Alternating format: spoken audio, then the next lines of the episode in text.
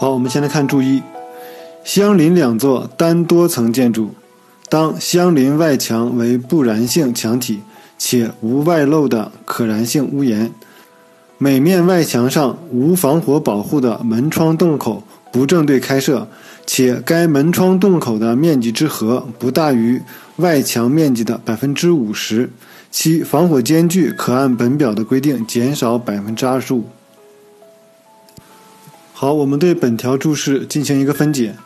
第一个大前提就是本条注释调整的是单多层建筑之间的防火间距。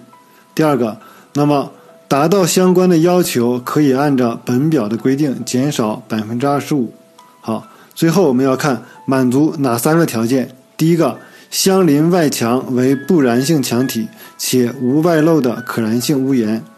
第二个，每面外墙上无防火保护的门窗洞口不正对开设。第三个，该门窗洞口的面积之和不大于外墙面积的百分之五。好，那么满足以上三个条件的单多层建筑，可以按照上面表的规定减少百分之二十五的防火间距。好，我们接着向下看。那么这里注二一直到注五，我们首先要做出一个声明。那么注二到注五主要是考虑到建筑在改建和扩建过程中不可避免的会遇到一些诸如用地限制等具体困难，对两座建筑物之间的防火间距做出了有条件的调整。那么也就是说，注二到注五，我们只针对的是在改建和扩建过程当中。防火间距的调整问题，那么不包括新建建筑的防火间距调整。好，我们先来看注二：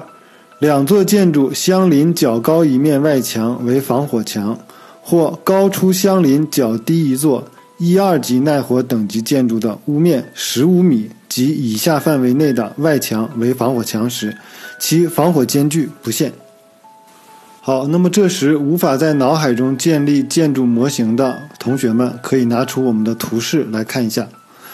好，那么本条注释中防火间距不限的情形可以分为两种，一种是两座建筑相邻较高一面外墙为防火墙时；第二种是高出相邻较低一座一二级耐火等级建筑的屋面十五米及以下范围内的外墙为防火墙时。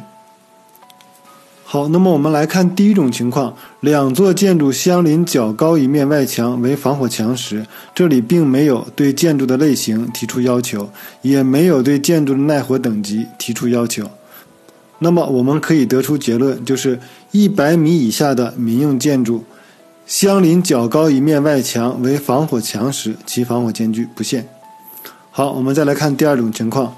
高出相邻较低一座一二级耐火等级建筑的屋面十五米及以下范围内的外墙为防火墙时，好，那么此时我们要考虑的是一二级耐火等级的建筑，也就是一百米范围内的一二级耐火等级的建筑。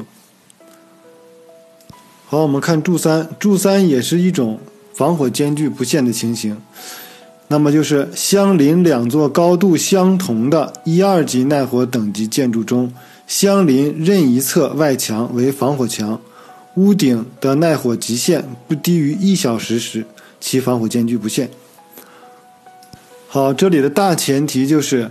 高度相同的一二级耐火等级建筑。好，那么要满足两个条件：第一个，任一侧外墙为防火墙。第二个，屋顶的耐火极限不应低于一小时。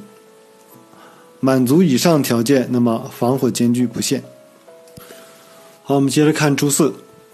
相邻两座建筑中，较低一座建筑的耐火等级不低于二级；相邻较低一面外墙为防火墙，且屋顶无天窗，屋顶的耐火极限不低于一小时时，其防火间距不应小于三点五米。